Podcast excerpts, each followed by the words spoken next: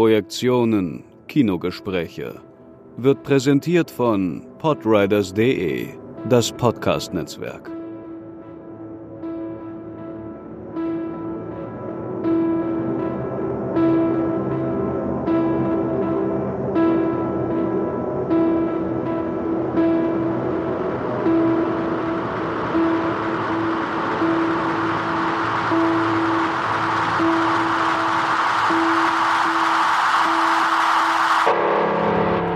Herzlich willkommen zur zweiten Ausgabe der Position. Da es sich ja erst um die zweite Ausgabe handelt, äh, nochmal kurz die Erklärung, wie sich Markus und ich das vorstellen. Markus ist heute nicht dabei, der nimmt vielleicht gerade zur selben Zeit eine eigene Position auf. Ich bezweifle es zwar, der wird was anderes machen, aber es wäre ein schöner Gedanke.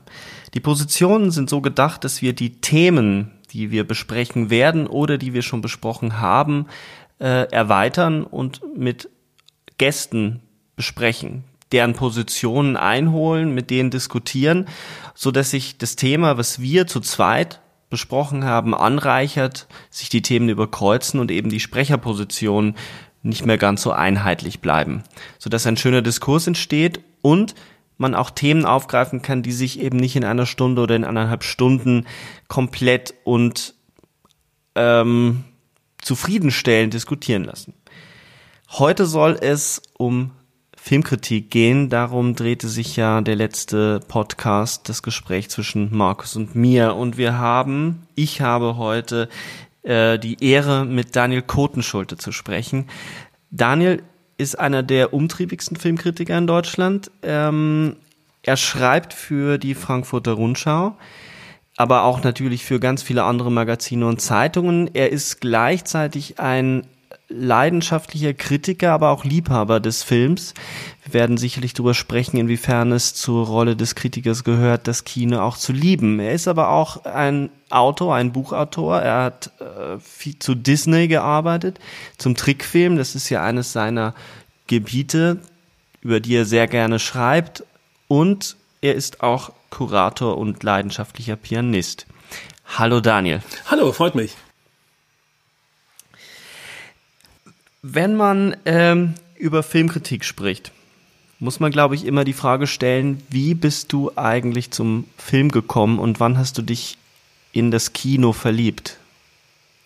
Da gab es eigentlich gar keinen Anfang. Ich kann mich erinnern, dass ich zum ersten Mal im Kino war mit drei Jahren, da kam das Dschungelbuch und ich habe sehr darauf bestanden, da mitgehen zu dürfen, weil ich schon die LP zu Hause hatte vom Dschungelbuch und die kann ich immer noch auswendig, das mache ich aber jetzt nicht, äh, die aufzusagen.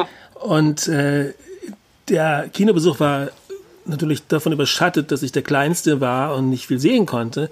Aber schon der zweite Kinderbesuch mit Peter Pan war dann so, dass ich wirklich überwältigt war von der Schönheit und dem großen Ereignis, was da aus allen, aus allen Ecken auf mich zukam. Vor allen Dingen das schöne bunte Bild. Wir hatten nur Schwarz-Weiß-Fernsehen zu Hause. Auch viele, viele Jahre hatten wir nur Schwarz-Weiß-Fernsehen.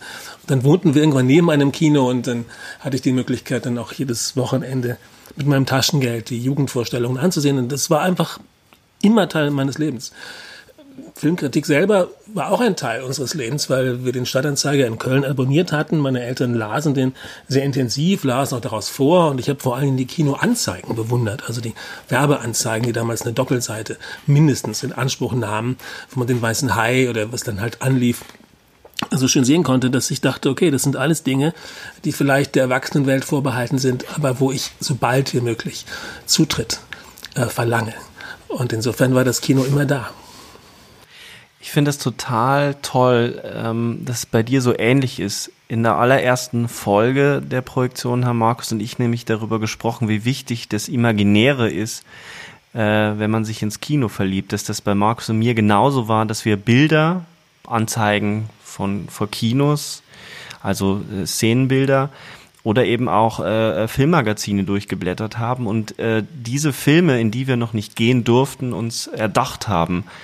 Ähm, hast du, äh, wie, wie wichtig war dir das? Hast du dir die Filme dann äh, selber ausgedacht? Hast du dir vorgestellt, wie die sein könnten? Und was war das, wenn du diese Filme, die du dir nur ausgedacht hast, im Kino dann gesehen hast? Es war gleich klar, dass ich mir kaum Filme leisten konnte, selbst anzusehen. Erstens wegen der Altersbeschränkung, zweitens wegen dem Geld. Und da, deswegen mhm. habe ich tatsächlich ähm, Filme imaginiert. Also die Sendung Kennen Sie Kino gab es damals eine Quiz-Sendung mit Helmut Lange, selber ein toller Schauspieler. Äh, und die kam einmal im Monat und da sah man Ausschnitte aus den neuesten Kinofilmen und es wurden Fragen über Filmgeschichte gestellt. Und ich habe dann beides offenbar zusammengedacht. Ich dachte, man muss, wenn man das Kino versteht, auch was von dem alten Kino wissen und diese mhm. Fragen beantworten können eines Tages. Und gleichzeitig ähm, hatte ich die Zeitschrift Cinema abonniert seit 1977, die damals eine fantastische Zeitschrift war. Die war voller bunter Bilder. Die Zeitschriften waren damals eigentlich gar nicht bunt. Und die war richtig bunt und schön layoutet. Und ähm, die spektakulären Filme, die anliefen, kamen alle vor. Und auch Filme wie ähm, äh, Szene einer Ehe oder so. Ich meine, gut, das war jetzt äh, fünf Jahre vorher, aber dieses Genre kam auch vor. Und äh, das heißt, ich habe als Kind sehr viel von eben dieser Erwachsenenwelt durch das Kino äh, mitbekommen. Und dann war es auch gar nicht so wichtig, dass ich diese Filme jetzt gar nicht alle gesehen hatte. Ich wusste ja, dass es die gab. Und wann hast du bemerkt, dass du übers Kino schreiben willst oder gar musst? Auch recht früh. Also ich habe 1977 schon einen Text veröffentlicht in der Schülerzeitung, die wir hatten. Da war ich zehn Jahre alt über den Disney-Film Die Hexe und der Zauberer. Und der, die zweite Kritik, die ich geschrieben habe, war dann schon wirklich, um bewusst ins Kino zu gehen, um einen Film zu sehen, nur um ihn zu besprechen. Und das war ein Film, der hieß Hurricane, ähm, eine, eine trashige äh, De Laurentiis Produktion. Ich weiß gar nicht mehr, wer Regie führte. Ich weiß noch, dass der Hauptdarsteller Dayton Kane hieß. Das war ein, irgendein ähm, Mensch aus den Fiji-Inseln, glaube ich. Und also so, so ein Muskelprotz. Und ich habe den mhm. Film einfach sehen wollen, um darüber zu schreiben. Das war die der einzige Grund. Und ähm, dann war das natürlich auch ein Verriss. Also es war dann, die zweite Filmkritik war dann auch schon eine negative Kritik, so dass ich dann gemerkt habe, es gibt auch diese beiden Möglichkeiten, über Film zu schreiben. Also du hast tatsächlich mit, mit Kritik angefangen. Also ähm, mein erster Text über das Kino, über den Film war aus dem Impetus des Verstehenswollens herausgeschrieben. Also schon viel näher an der Interpretation oder einer, einer filmwissenschaftlichen Analyse, nämlich ähm, David Lynch Lost Highway, den ich äh, mit 14 oder 15 gesehen habe und ich habe nichts verstanden. Ich habe einfach nichts verstanden und saß davor und war fasziniert von diesen Bildern und ich musste drüber schreiben, um ihn zu verstehen, weil, weil ich ihn mir logisch zusammenstückeln musste. Wo siehst du denn den Unterschied zwischen einer Kritik und so einem Schreiben? Was ist Kritik für dich? Ja, dieses Schreiben, was du beschreibst, ist für mich natürlich auch essentiell, weil ich die Gedanken, die ich mir mache nach dem Film, ja sonst vergessen würde.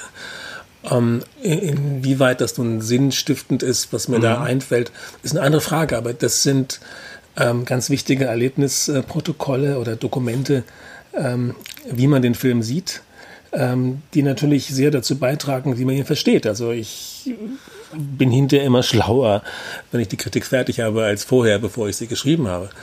Ähm, aber einen Film zu besprechen, den man gar nicht versteht, ist natürlich eine schlechte Voraussetzung, ähm, um jetzt zu sagen, ich, äh, ich werde jetzt ganz bestimmt einen tollen Text am Ende haben. Kommt vor. Aber äh, manchmal hat man auch ja gar keine Wahl, wenn ich ihn kann oder in Venedig einen Film bespreche. Im, im äh, Wettbewerb, dann, dann habe ich den gefälligst verstanden zu haben. Mhm. Ja. Wenn wir ähm, ganz konkret mal drüber sprechen, wie du, wie, wie, was bedeutet dir Filmkritik als Rezipient und was bedeutet sie dir als Kritiker selbst? Du hast es schon angedeutet ein bisschen, dass es für dich auch eine, ein Aneignungsprozess ist, dass du nach dem Schreiben einer Kritik schlauer bist. Aber warum, vielleicht noch schärfer formuliert, warum braucht es eigentlich Filmkritik? Für mich war das damals Teil des Filmlebens, wie die Anzeigen waren eben auch diese Kritiken in der Zeitung ähm, Teil einer, einer Welt des Kinos. Und dazu gehörte eben, dass es Menschen gab, deren Position darin bestand, in der Zeitung zu sitzen und Film zu vermitteln. Die gehörten so dazu, wie das in dem schönen äh, Film ähm, äh, Alles über Eva George Sanders sagt, ähm, äh, der sagt, der Kritiker gehört zum Theater wie die Ameisen zum Picknick.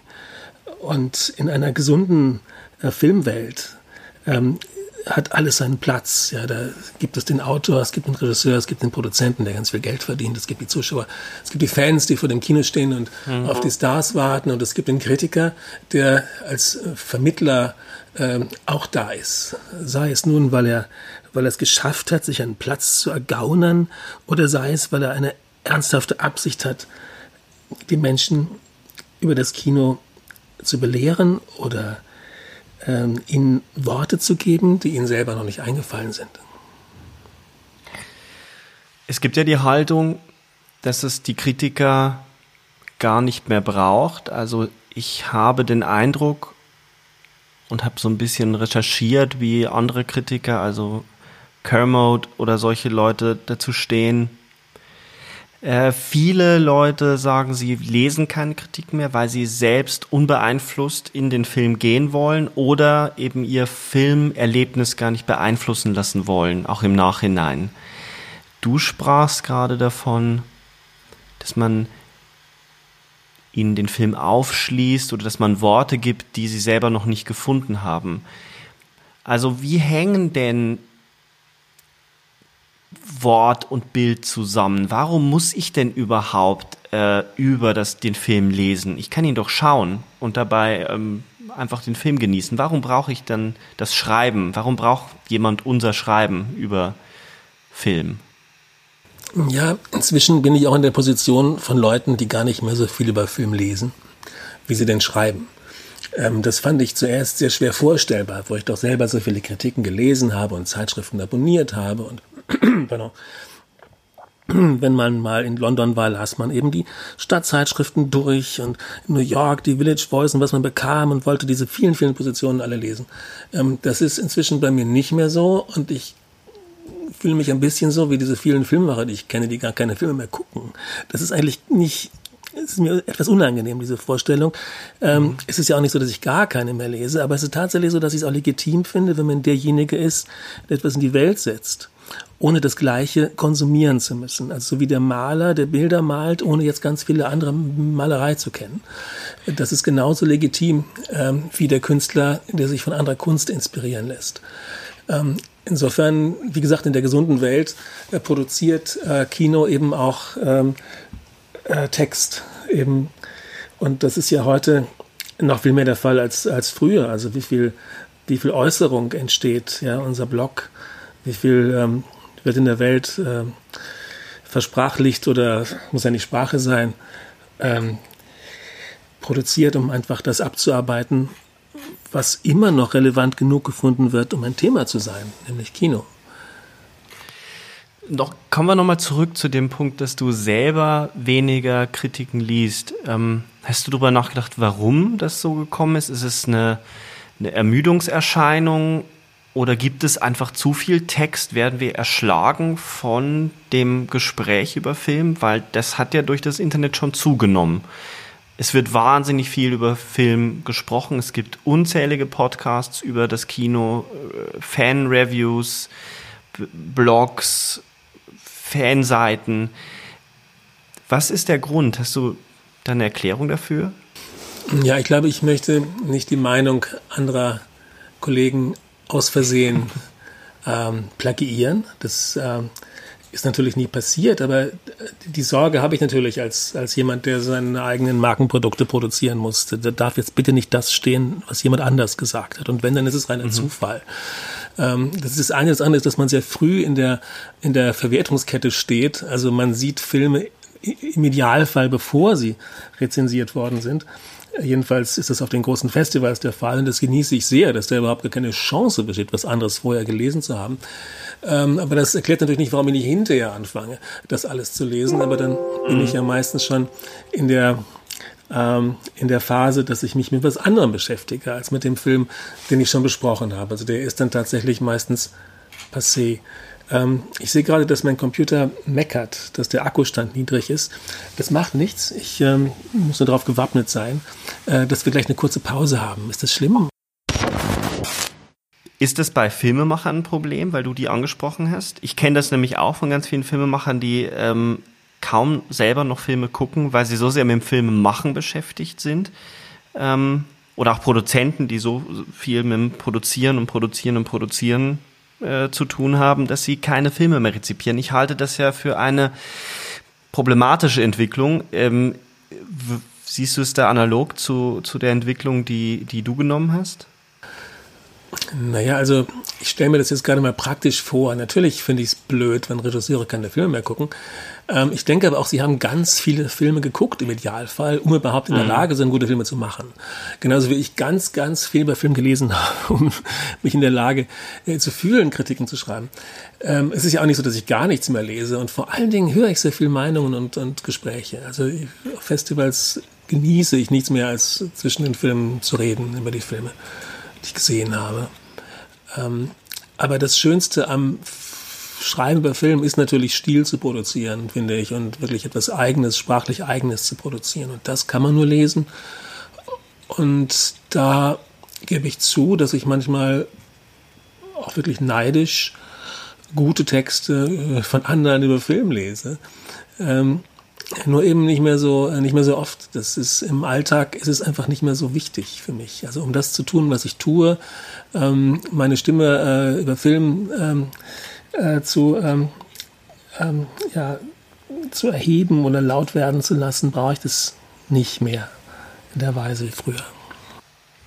Du hast einerseits davon gesprochen, Wörter zu finden, einen Ausdruck für das, was du gesehen hast, um auch im besten Falle der Leserin oder dem Leser deiner Kritik eine andere Sprache äh, zu geben, über den Film zu sprechen, vielleicht auch einen, einen anderen Film zu sehen oder andere Aspekte zu sehen, die sie ohne deinen Text nicht gesehen hätten. Und gleichzeitig hast du von einem eigenen Stil gesprochen. Was du aber nicht erwähnt hast, ist ähm, die Bewertung des Films. Wie wichtig ist dir denn die Bewertung des Films? Das scheint ja einigen Leuten und auch wenn man sich die Entwicklung äh, der Filmkritik anguckt, das, was man Servicekritik nennt, nämlich die bloße, schnelle Bewertung eines Films, wie sehr es sich lohnt, ins Kino zu gehen für ihn, ähm, die scheint dir ja nicht im, in, vor Augen zu stehen. Und so kenne ich deine Texte ja auch nicht.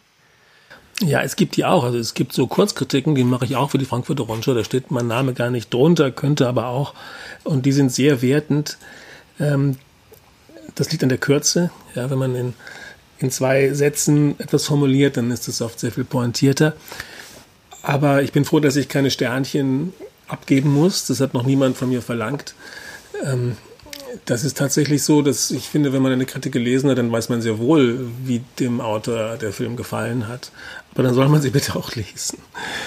Ähm, wenn da nur die Sternchen stünden oder eine Zusammenfassung ähm, in einem Absatz unten drunter, dann fürchte ich, würde man meine Texte gar nicht mehr lesen. Ähm, deswegen den Gefallen, den möchte ich niemandem tun. Also im Gegenteil, ich tue einen größeren Gefallen den Lesern, wenn ich ihnen den ganzen Text so präsentiere, wie er ist, weil dann steht ja alles da drin, oder? Und es ist nicht so, dass ich, dass ich keine Wertungen abgebe. Also man, man merkt ja, ob jemand Nein. enttäuscht ist oder ob jemand glücklich ist oder ob jemand äh, sich geärgert hat. Das, das spricht ja aus dem Text immer. Dein Texten ist ja in der Tat anzumerken, ob du einen Film gut gefunden hast oder nicht. Was mir aber wesentlich wichtiger ist an deinen Kritiken oder an Kritiken von Kollegen, die ich schätze, von dir oder Kolleginnen, die ich schätze, wenn sie mir einen Film, eine Sprache geben und einen Kontext geben, also einen anderen Blick eröffnen. Mitunter aus einer Perspektive, aus der ich einen Film bisher überhaupt nicht betrachtet habe. Die Bewertung ist, ist für mich überhaupt nicht das Wesentliche von Kritik. Die schwingt mit, weil man kann gar nicht anders als bewerten. Aber das Wichtigere ist eher dieses, Imaginäre, das angetriggert oder angereichert wird. Also mein imaginäres, mein Bilderreservoir, das ich äh, äh, im Kopf habe und in diesem Dazwischen, zwischen den Filmbildern und meinen sprachlichen Bildern oder meiner Vorstellung entsteht ja die Kraft und die wird schon angereichert durch Filmkritik. So ist das meine, so versuche ich mich irgendwie daran anzunähern. Kannst du, kannst du da mitgehen? Ähm, auf jeden Fall, also das, ähm, dem, dem Leser oder dem Hörer einen Kontext zu geben, ist für mich auch wirklich ganz, ganz, ganz entscheidend immer gewesen. Und das hat sehr viele ähm, Perspektiven. Zum Beispiel ist für mich jeder Film historisch. Sobald ich ihn gesehen habe, mhm. ist er Teil einer Zeit, in der er entstanden ist und in der er gezeigt worden ist.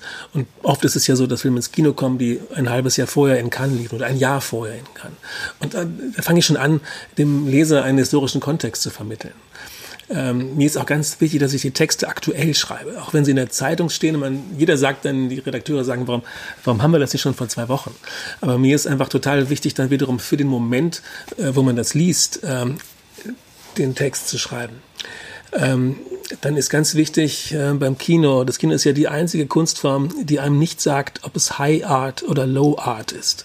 Ähm, also man kann es sich möglicherweise mhm. denken, aber ein Beispiel, ich habe jetzt letzte Woche geschrieben über The King of Staten Island von Judd Apatow. Und das ist äh, ein Regisseur, der noch nie in Cannes oder in Venedig gelaufen ist oder auf der Berlinale.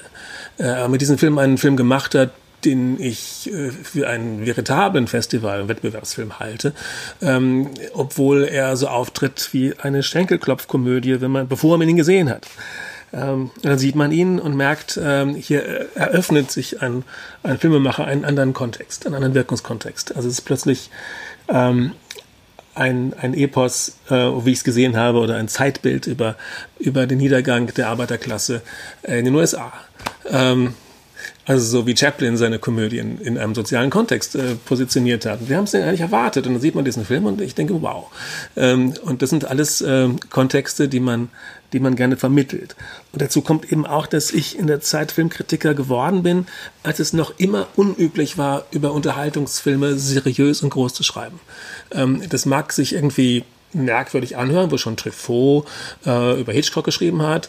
Aber mhm. äh, das meiste am Unterhaltungskino hatte eben nach wie vor nicht diesen Stellenwert. Und auch jemand wie Michael Mann musste erst entdeckt werden äh, als etwas, oder John Woo, ja. Also solche Leute mussten erst äh, äh, hochgeschrieben werden, um überhaupt an ein intellektuelles Publikum adressiert werden zu können. Denn die Filme selber ähm, legten das nicht unbedingt nahe, dass, dass Feuilleton-Leser sie sich ansehen sollten. Insofern ist der Kontext immer ganz entscheidend und das ist ja auch etwas, mit dem man spielen kann. Man kann einen Film ja auch ähm, dekontextualisieren, man kann ihn äh, erheben oder äh, man kann auch bei einem hochambitionierten ähm, äh, Film von einem renommierten Regisseur, wie zum Beispiel Florian Henkel von Donnersmarck, macht regelmäßig Filme, die danach schreien, äh, anerkannt zu werden, äh, die aber oft äh, äh, für mich eigentlich dazu keinerlei Anlass bieten. Äh, und da kann man natürlich ja. auch eine, eine, eine, ja, eine die Kontextualisierung vornehmen, die äh, in eine andere Richtung führt, ja. Und das ist, äh, ja, das ist ein großes Vergnügen und das ist auch ähm, ein Bereich der Filmkritik, der gerne die Grenzen sprengt. Also wenn zum Beispiel jemand äh, in die bildende Kunst ausstrahlt oder in die Literatur oder wenn die Musik in einem Film eine ganz besondere Rolle spielt, dann kann man eben auch über andere Kunstformen schreiben. Äh, und zwar für Leser, die möglicherweise gar nichts davon wissen oder nicht so viel wissen wie vom Kino. Äh, oder sich selber irgendwie äh, klüger machen, als man vorher war über bestimmte Dinge, die an dem Film offensichtlich auch noch mitspielen. Ist denn das vor allem ein zentrales äh, Kriterium, wo man den ähm, Fankritiker oder den dem oder der Person, die im Internet seine Meinung kundtut, vom Kritiker unterscheiden kann, vom professionellen Kritiker, diese Kontextualisierungsfähigkeit, also dass es eben der Beruf ist, sich damit auseinanderzusetzen und sich auch ständig weiterzubilden, das heißt durch die Filme weiterbilden zu lassen, aber dass man auch gezwungen ist, eben diese ganzen anderen Kontexte mit durchzuarbeiten. Also ich kann ja gewisse Genrefilme oder eben den Wert von bestimmten, beispielsweise von Folk-Horrorfilmen, gar nicht ermessen, wenn ich keine Ahnung habe von Historie, von der Geschichte der Hexenverfolgung beispielsweise. Hm. Also ein Beispiel für mich, wo ich keine Ahnung habe, ist das Fernsehen. Ich habe einfach keine Ahnung vom Fernsehen. Äh, jetzt muss ich durch eine häusliche Pflegesituation sehr viel Fernsehen gucken. Und meine Vorurteile werden auf das Übelste bestätigt. Also im Fernsehen laufen Sachen, das kann man sich nicht vorstellen. Was wäre ja, jetzt, ja, wenn man mir einen Fernsehfilm, einen deutschen Fernsehfilm zum Besprechen gäbe? Ich hätte keine Ahnung. Ich würde aber trotzdem diesen Film besprechen, äh, ohne ihn einordnen zu können, ob das jetzt ein guter oder schlechter Polizeiruf oder äh, Bergdoktor wäre. Äh, und äh, wahrscheinlich würde ich ähm, würde ich dann total schwimmen und die, äh, die Fans würden mich dafür hassen. Vielleicht würde ich aber auch zu einer besonderen Wahrheit finden. Also ich habe einmal über einen Til Schweiger-Tatort geschrieben, ohne jemals einen Til Schweiger-Tatort gesehen zu haben. Und ich hatte auch nur vier andere Tatorts, glaube ich, in meinem Leben vorher gesehen. Und ich konnte wie das Kind drüber schreiben, das zum ersten Mal in Amerika ist oder irgendwas. Ja, also man kann das ja auch äh, dann alles benennen, was den Leuten selbstverständlich ist, die es immer sehen. Also zum Beispiel glaube ich, dass viele Leute die Musik gar nicht mehr hören, die ihnen vorgesetzt wird äh, in öffentlich-rechtlichen Fernsehspielen oder Fernsehfilmen, ähm, die in 95 Prozent der Fälle, die ich jetzt so mal hochrechne von dem bisschen, was ich mitbekomme, ähm, einfach komplett äh, kunstlos ist, diese Musik. Ähm, war mal anders, ja, als, als äh, wissen wir alle, als Ken Musik in den Tatorten lief und so, aber das scheint heute kaum noch eine Rolle zu spielen. Es ist einfach allen Leuten vollkommen egal. Aber für jemanden, der musikaffin ist, ist es unerträglich, eine Sendung zu sehen, wo die Musik schlecht ist. Egal was es ist. Ich kann es nicht aushalten. Ja, da gibt regelmäßig mhm. Streit mit meinem Bruder, der hat mich für arrogant, weil ich das Fernsehen nicht mag. Ja, jedes Mal werde ich mit solchen Dingen konfrontiert, die ich einfach nicht aushalten kann. Ich kann sie nicht aushalten. Äh, es muss nur ein Beispiel, also es gibt natürlich Tolles am Fernsehen, wissen wir alle, aber ähm, soll ich jetzt aufhören, darüber zu schreiben? Also ich meine, ich bin kein Fernsehkritiker und ich vermeide es, über Fernsehen zu schreiben, ähm, aber es kommt ja mal vor, ähm, dass man Dinge sieht, ähm, von denen man keine Ahnung hat, aber über die man trotzdem gerne schreiben möchte oder schreiben soll, weil eben im Festival dann doch jemand läuft, der nur Fernsehfilme gemacht hat oder ja, immer wieder laufen auch äh, ambitionierte Fernsehfilme äh, auf Filmfestivals. Und dann schreibe ich halt drüber. Ähm, abgesehen davon, dass es natürlich äh, tolles äh, ähm, Serien, Kino und Fernsehen gibt äh, in den USA und auch in Deutschland neuerdings, was dann einen völlig neuen Kontext eröffnet, äh, wo ich sage, da bin ich genauso qualifiziert wie andere Leute, weil das habe ich dann auch schon durch den Anfängen mitbekommen. Also diese Serienrenaissance, da habe ich sicherlich genug gesehen, dass ich auch sagen kann, okay, die ist gut oder die ist schlecht, die Serie. Nur so als Beispiel. Ähm, aber nichts ist ärgerlicher, als wenn man eine Kritik liest und der Autor hat davon offensichtlich keine Ahnung. Und das passiert regelmäßig auch bei renommierten Kritikern oder Kritikerinnen. Ähm, ich war ja auch mal Redakteur bei der Frankfurter Rundschau und hatte mit Autorinnen und Autoren zu tun. Und ähm, da gab es zum Beispiel jemand, der schnappte sich immer Filme aus seltenen Filmländern in Erwartung, das müsste jetzt Kunst sein. Und dann kamen da regelmäßig Hongkong-Filme, äh, die, die klasse Polizeifilme waren. Ähm, aber diese äh, Kritikerin ähm, hat die komplett abgelehnt, weil die solche Filme gar nicht mochte. Die mochte keine Genrefilme. Mhm. Sie, ja, also das heißt, sowas liest man dann sofort und denkt man, oh mein Gott, das ist äh, Fehlbesetzung. Äh, niemals sollte jemand über, über einen Film schreiben, der absolut ähm, schon vorher weiß, er hasst jetzt dieses Genre oder es sagt ihm einfach nichts. Ne? Und wenn man selber das ahnt, äh, dann vermeidet man das ja auch. Also deswegen hebe ich nicht mehr die, die Finger, wenn der Til Schweiger-Film besprochen werden soll. Ich finde das, ähm, ich finde das total interessant, dass du sagst, du hast äh, mit Fernsehen wenig Berührung weil ja gleichzeitig in Deutschland äh, die Filmförderung und somit die Filme, die in Deutschland produziert werden, ja solche seltsamen Hybridfilme sind. Also die sind ja nicht selten sehr, sehr beeinflusst vom Fernsehen und somit auch von einer Fernsehästhetik. Also hast du ja über diese Bande durchaus Fernsehen gesehen. Oder würdest du sagen, wenn man Christian Petzolds Filme sieht, irgendwie, der macht ja auch mal ab und zu einen Polizeiruf, dann sind die Polizeirufe anders. Und wenn man seine, seine Ästhetik sieht, dann sieht man einfach, dass sie eine Anti-Ästhetik im Vergleich zum Fernsehen ist.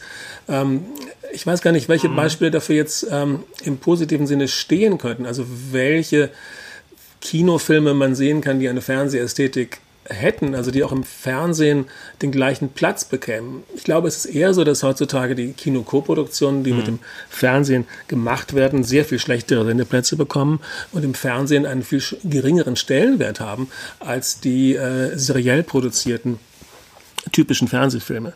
Also wenn, wenn die Filmförderung äh, das schön subventioniert hat und die Sendeanstalten drin sind, dann heißt es noch lange nicht, dass dieser Film im Fernsehen äh, was gilt. Die wollen was anderes meistens.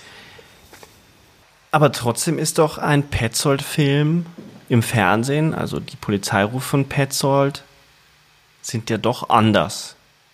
Also man merkt ja schon, dass dort eine Sprache hineindringt, äh, eindringt ins Fernsehen, die es sonst aus sich selbst heraus gar nicht produzieren kann. Genau, deswegen meine ich ja, diese Fernsehästhetik im Kino, die ist gar nicht so das Thema, weil die äh, mhm. interessanten Regisseure im Fernsehen eben auch anderes Fernsehen machen. Und das kann ich dann wiederum so sehen, wie ich ins Kino gehe. Und gleichzeitig sehe ich, dass er versucht, was Serielles zu erzählen, also dass er eigentlich sich eindenkt in das gute Fernsehen, in das, was Fernsehen mal war. Also ich war fernsehsüchtig. Mhm. Ja, ich bin ein, ein, ein, ein äh, ein trockengelegter Fernsehholiker. Ja, ich hatte 4000 Videokassetten irgendwann mal. Ähm, ja.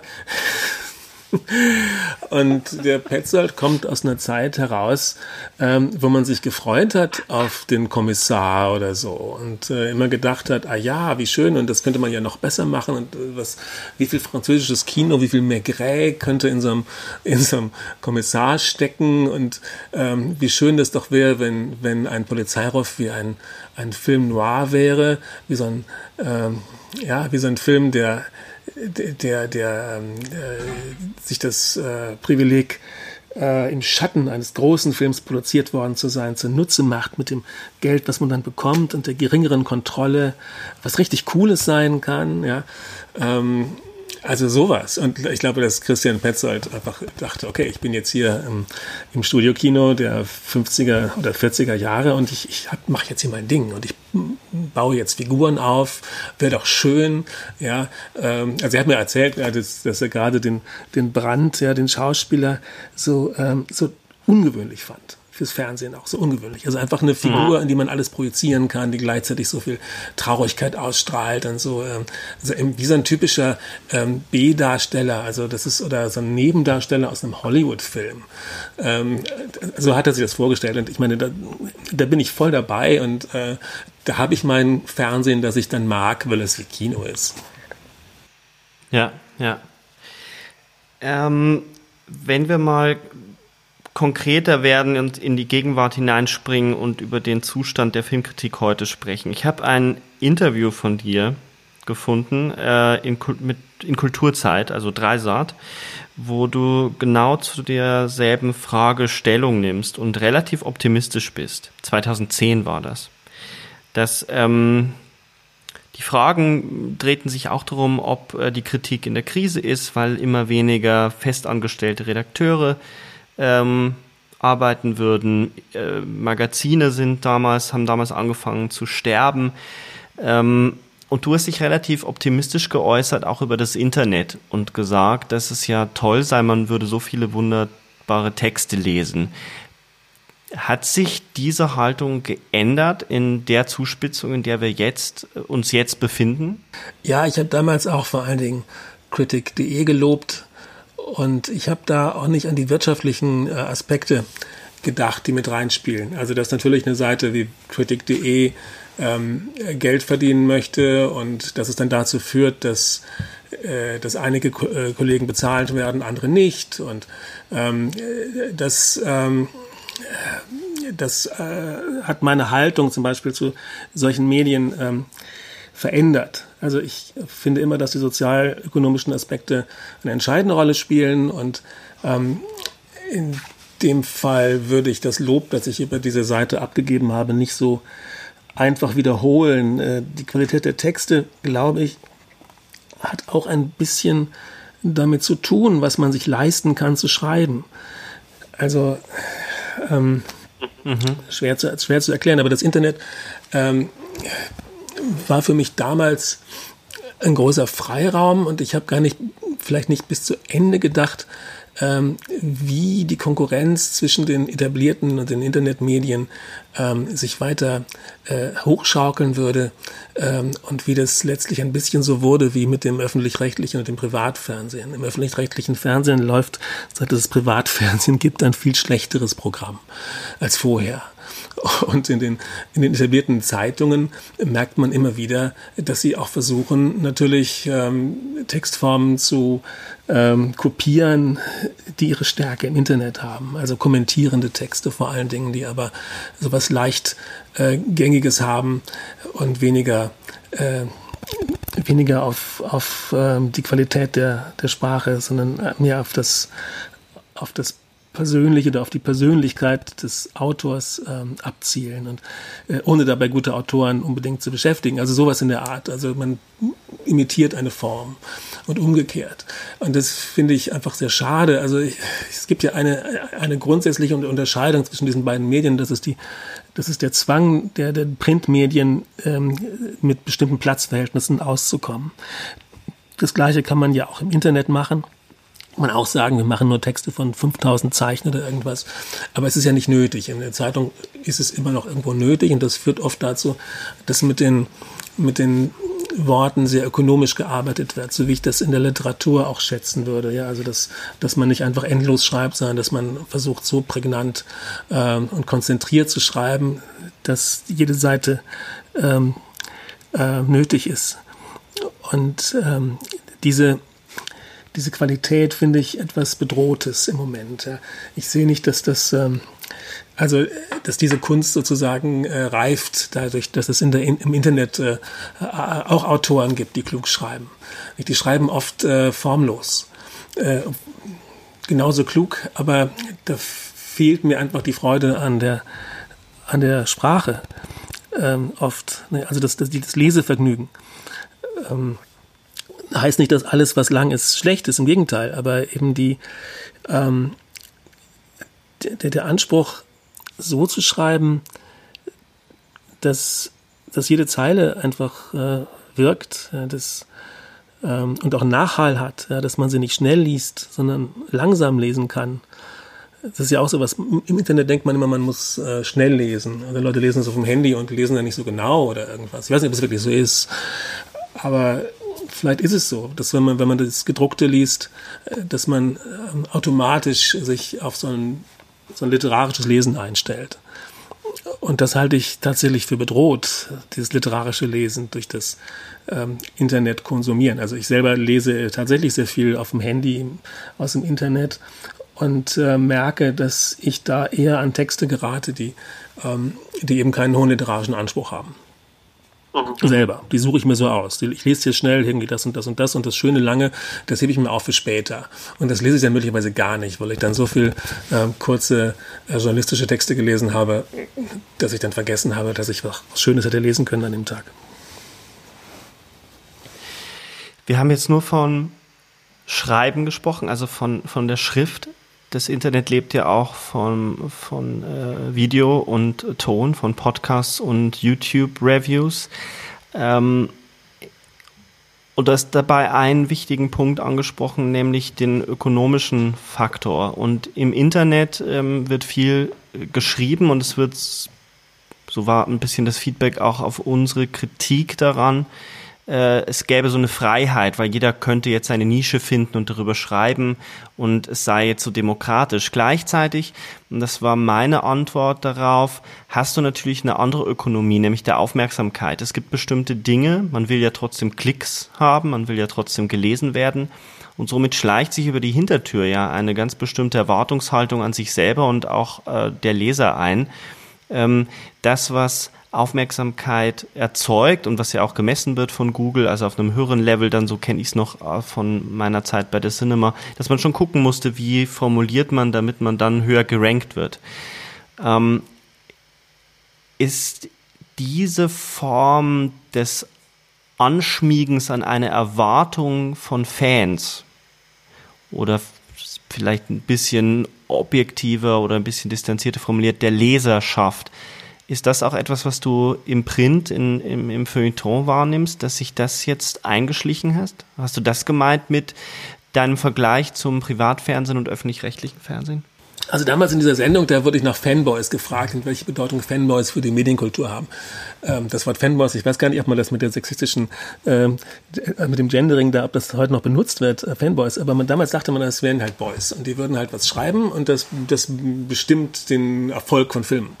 Ähm, wenn die vorher sagen, in dem neuen Star Wars äh, ist das und das im Drehbuch irgendwie jetzt schon geleakt und das darf nicht wahr sein, das wollen wir nicht sehen, äh, dann bestimmen die die Filmkultur, ähm, auch mit ihrem Schreiben. Und ich habe damals gesagt, naja, ich bin ja froh, wenn ich diese Stimmen alle hören kann, weil ähm, äh, früher gab es das nicht. Ich hatte keinen Zugang zu der Expertise dieser äh, Spezialisten. Äh, ich bin ja auch Experte, ich nehme, ich nehme es für mich in Anspruch, Experte für bestimmte Stummfilme oder Zeichentrickfilme oder ähm, seltenes Zeugs zu sein. Und dann ist man ja froh, wenn man was weiß, was andere nicht wissen. Und das ist ja ein Schatz. Und diesen Schatz hätte ich gerne auch zur Verfügung von anderen, ja, deren Schätze. Und die gab es ja vorher auch in Zeitschriften wie, wie äh, Splatting Image oder so, dass man hochspezialisierte Autoren lesen konnte über alles Mögliche. Und ähm, im Internet taten sich dann tatsächlich Welten auf. Und das fand ich extrem wichtig, auch gerade um den Kontext zu lernen, den ich nicht selber kenne ähm, also das war, also das, das, war das Großartige am Internet, dass dann wiederum ähm, die ähm, die Redakteure der ähm, von Bedeutungsverlust bedrohten Mainstream-Medien, Medien, also das meine ich jetzt nicht negativ, aber einfach so der großen Zeitung, äh, dass die versuchten, eine bestimmte Anmutung in den, äh, in den Texten zu finden, die so wäre wie im Internet ähm, ja, bei den, bei den Szenebloggern. Das fand ich tatsächlich sehr bedrohlich. Also dann meldete sich dann plötzlich tatsächlich der Chefredakteur und äh, es ging nur um den, ähm, um den Harry Potter Text.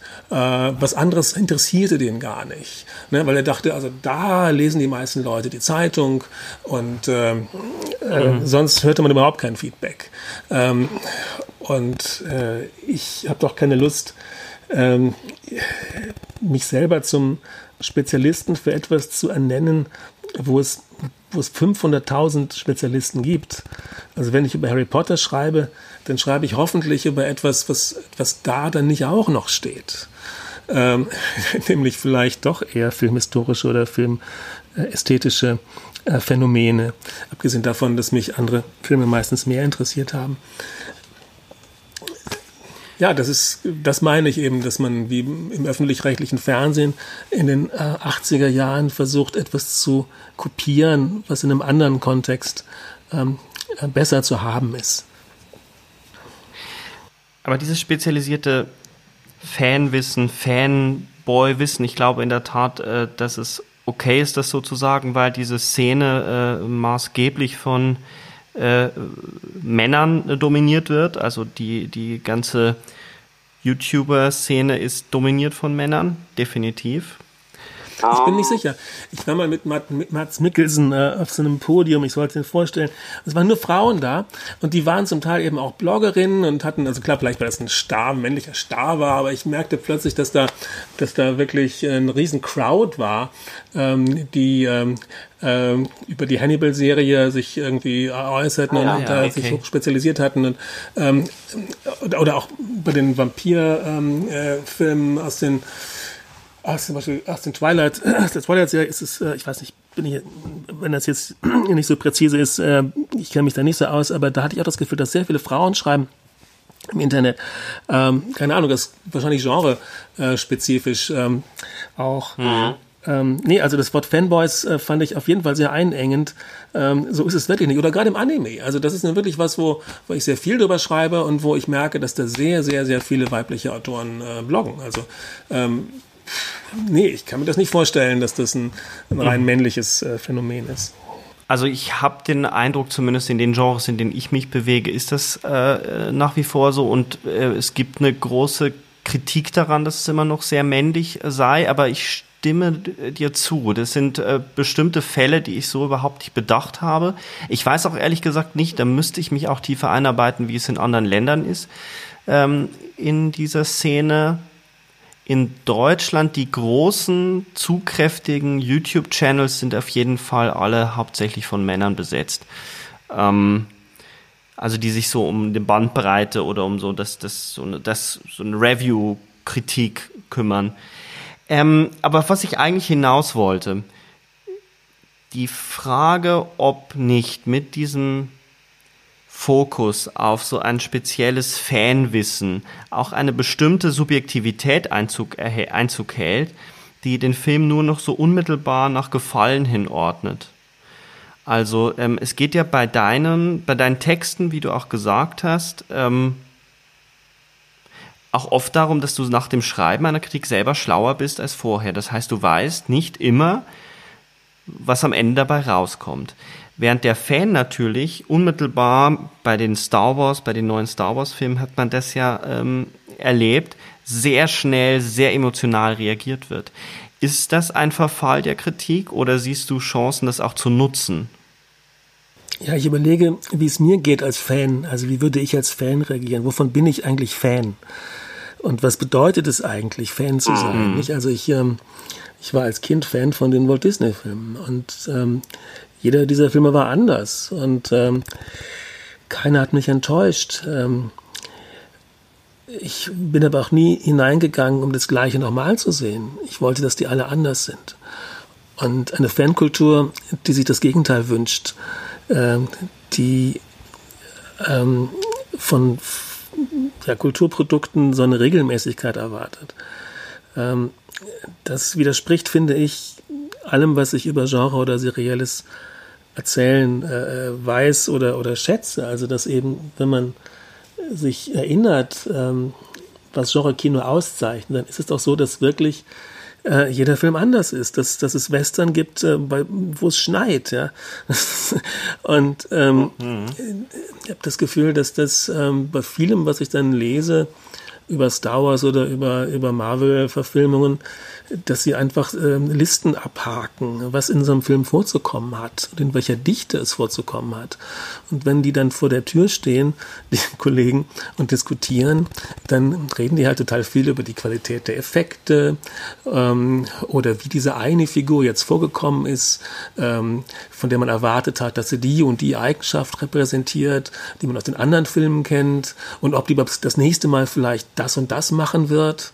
Ja, das sind alles Dinge, die nichts damit zu tun haben, äh, was eigentlich ein Kunstwerk für mich auszeichnet oder eben auch ein großes Unterhaltungsprodukt. Das ist eben das ist, was es ist und nichts anderes, ja, nicht der Anhänger von etwas oder die Vorschau von etwas. Und die Leute sehen diese Serienfilme äh, oder die seriell produzierten ähm, ähm, Blockbuster eben als Teil von einem ähm, eine Art von Gegenstandsproduktion, nennt man das, eine seriellen Industrieproduktion, wo ein, ein Stück herauskommt, was zu irgendwas gut sein muss. Ja? Aber Kino ist doch zu nichts gut. Man geht da hin und, mhm. und lässt sich berauschen und, und äh, verzaubern und weiß der Teufel was, aber äh, man geht doch nicht damit äh, dahin, als hätte man sich gerade ein Produkt gekauft, was irgendwie funktionieren muss. Dann würde mich aber interessieren, was dein Maßstab von Kritik ist, wenn du den wenn du den offenlegen müsstest? Also weil du diese Form der Fankritik ja auf die Seite geschoben hast, also auch so eine Erwartungshaltung daran, also man könnte sagen eine externe Kritik auf die Seite geschoben hast. Was ist dein, wie würdest du das rationalisieren? Auf welcher Basis, auf welcher normativen Basis kritisierst du einen Film? Ja, ich versuche ja keine normative Basis, ähm, äh, jedenfalls keine, die mir selber bewusst ist, zu präsentieren. Okay, ja. Also das, ähm, das Größte, wovor man sich fürchten muss, ist eine normative Ästhetik. Ja, dass man bestimmte Sachen äh, immer gut findet, wenn sie so oder so sind. Und dass man mit der Erwartung ins Kino geht, es müsste jetzt auch so oder so sein. Ähm, dann ist man verloren. Und da habe ich sehr viele Kolleginnen und Kollegen, die so schreiben, auch bei großen Zeitungen. Das ist auch einer der Gründe vielleicht, warum ich sie nicht alle lese, weil ich mir schon denken kann, was denen gefällt oder nicht gefällt. Mhm. mhm. Also das heißt, dass du den Film an den Maßstäben misst, die er sich selber aufstellt, dass du dich von dem gefangen nehmen lässt und schaust, was er von seinem Potenzial verwirklicht? Geht das in die Richtung? Das habe ich früher gedacht, dass man so eine Intention hinter dem Kunstwerk aufspüren muss und dann ähm, das freilegt, was es sein möchte. Und wie ist es daran gescheitert, dann ist es möglicherweise schlecht. Aber so, so ist es auch nicht mehr. Ja, das war auch schon normativ. Also inzwischen denke ich, dass ein Kunstwerk auch ganz unfreiwillig großartig geworden sein kann obwohl es das selber gar nicht weiß. Und da hat man eben mit dem Kontext ganz großes Spiel, weil man einfach etwas irgendwo anders hinstellen kann, wo es plötzlich grandios ist. Äh, und das ist, ähm, oder auch, ja, das, das ist, glaube ich, immer wieder passiert in der Kulturgeschichte, dass, dass Dinge einfach ähm, die Zeiten überdauern, weil sie anders sind als die Norm. Ja? Das, was man idealerweise um etwas erwartet hat. Hölderlin zum Beispiel, ich kenne mich viel zu wenig aus, aber ich meine, da kann man, glaube ich, genau sagen, dass da etwas einfach nur durch die, durch die Andersartigkeit ähm, über die Jahrzehnte und Jahrhunderte aufgefallen mhm. ist. Also ziehst du, so kommt es mir vor, ganz viel aus dem Kontext, also deiner, dein kritischer Impetus, deine, deine Wertung, die, die dann entsteht während des Schreibens, auch aus den Kontexten, aus denen ein Film sich schöpft und den Kontexten, aus denen du herausschreibst? Naja, ich glaube, es ist so, dass mir diese Filme ja erst bewusst machen, was meine eigenen mhm. Kontexte sind, wie ich sie denn mhm. sehe. Ähm, es kommt ja oft genug vor, dass ich mit Freunden äh, Filme gucke und die sind ja enttäuscht. Äh, ja, ich freue mich total drauf, diesen Film zu sehen und dann sind die enttäuscht. Ähm, und ich freue mich trotzdem, weil ich habe genau das, ich habe irgendwas anderes gesehen, als ich dachte, aber ich freue mich total, weil es ist, ähm, ja, und ähm, das ist letztlich zu vermitteln, ne? das, was einem dann selber ähm, an diesen Werken so bedeutend erscheint, was aber möglicherweise gar nicht aus ihnen einfach abzulesen ist. Oder jedenfalls nicht ohne diesen, ähm, diesen speziellen, äh, persönlich gefärbten, biografischen Geschmackshintergrund. Ähm, und ja, auf der einen Seite freue ich mich darüber, so einen eigenen ähm, Geschmack zu haben. Auf der anderen Seite möchte ich gerne, dass der immer wieder hinterfragt wird und sich selber hinterfragt, mhm. ja, auf die Probe gestellt wird. Also letztlich ist es eine sehr individualistische Perspektive. Also ich, äh, meine Freude besteht da, etwas zu sehen, was mich freut, weil ich es so noch nicht gesehen habe und äh, das dann eben zu vermitteln. Äh, um auf die deutsche Filmfördersituation zurückzukommen, dort wird äh, gezielt nach etwas ähm, äh, gesucht, was so ist wie etwas, was es schon gibt. Ähm, mhm. Das ist eine schöne, pointierte Kritik an der ganzen Malaise, in der wir stecken. Ähm, weil ja auch äh, die Form eines Podcasts irgendwann zu einem Ende kommen äh, muss und sicherlich könnten wir ähm, endlos über Kritik äh, sprechen und uns in die Feinheiten noch hineinarbeiten, aber das würde äh, uns überfordern und auch äh, die Zuhörerinnen und Zuhörer überfordern. Wäre es, glaube ich, ganz interessant, nach allem, was wir gesprochen haben, und wir uns ja einig sind, wie wichtig Filmkritik ist und dass es ein, ein Genre ist, eine Kunstform für sich selbst, ein, ein, ein literarisches Genre, das es zu erhalten gibt, würde mich interessieren. Wie siehst du die Zukunft der Filmkritik in den nächsten Jahren? Also ähm, wird, wird sie zum Erliegen kommen? Also ich finde es interessant, dass du gerade sagtest, dass die meisten Filmblogger Männer sind. Und ähm, ich glaube, dass ich vor allen Dingen von weiblichen Filmkritikern beeinflusst war, also von Brigitte Desheim, das war die Redakteurin im Stadtanzeiger hier in Köln, von sicherlich Pauline Keil, von, äh, von Lotte Eisner ähm, und dass ich auch gleichzeitig sehr viele Leserinnen habe. Also die sich dann melden, sind meistens Frauen. Ähm, und das hat möglicherweise damit zu tun, dass Frauen anders lesen, dass, dass man, dass es vielleicht doch ähm, eine Lesekultur gibt, die, die äh, mehrheitlich weiblich ist. Ich kann das jetzt nicht äh, empirisch belegen, aber ähm, das könnte auch erklären, warum ich bei den männlichen Bloggern jetzt nicht so gut ankomme. Ähm, ich weiß es nicht. Es ist, ähm, wenn man über Film schreibt und so schreibt, dass es vor allen Dingen mit literarischen Texten konkurrieren soll, durch, durch die Art, wie es geschrieben ist, ähm, dann kommt man automatisch eine andere Leserschaft. Ähm, und die gilt es zu erhalten, oder ich meine, die ist ja da, die muss man einfach nur, die darf nicht vergessen, dass es das Kino gibt, außer Netflix, und die darf nicht vergessen, dass es noch äh, Zeitungen oder Internetmedien gibt, die zum Lesen da sind. Ob es die ökonomische Grundlage dafür noch geben wird, jetzt auch nach Corona, das wird es abzuwarten. Äh, das wird abzuwarten sein. Ja, wenn es das eine gibt, dann sollte das andere gefälligst auch geben. Also das ist halt die große Frage. Also ich ähm, ganz kurz, also wir wollen das nicht weiter ausweiten, aber ähm, es gibt ja auch wahnsinnig viel, wenn man ehrlich ist. Es gibt wahnsinnig viele Filme und es gibt wahnsinnig viel darüber zu lesen. Ähm, eigentlich viel zu viel. Es könnte auch viel weniger sein. Es war mal weniger auch eine Zeit lang. Ähm, insofern bin ich da gar nicht so skeptisch, dass es nicht genug, dass nicht genug übrig bleibt, ne? dass nicht genug zum Kino gehen übrig bleibt an gutem Film und dass es, dass nicht, nicht genug Medien übrig bleiben, um gut drüber zu schreiben. Ich finde ja, dass wir mit der Aussicht darauf, dass es äh, mit der sehr optimistischen Aussicht können wir durchaus rausgehen und uns äh, verabschieden und äh, vielleicht mit dem Wunsch, dass ähm, die Hörerinnen und Hörer doch wieder die äh, Zeitung in die Hand nehmen und sich mal in den Wörtern verlieren, bevor sie einen Film anschauen oder vielleicht auch nachdem sie einen Film angeschaut haben. Von meiner Seite aus erstmal vielen Dank, Daniel, dass wir so lebendig miteinander über Filmkritik sprechen konnten. Und das war wunderschön. Also vielen, vielen Dank. Äh, ich giere nach Situationen wie diesen, wo man sich über Filmkritik unterhalten kann. Das passiert ja auch nicht mehr so oft. Ich glaube auch, dass diese Reflexion darüber jetzt angebracht ist und notwendig ist in einer Zeit, in der auch die Kinos äh, durch Corona in die Krise geraten, ist auch wichtig, dass wir eben darüber reden, wie wichtig es ist, auch darüber zu schreiben und äh, dass das nicht nur das Film gucken braucht, sondern auch das darüber lesen.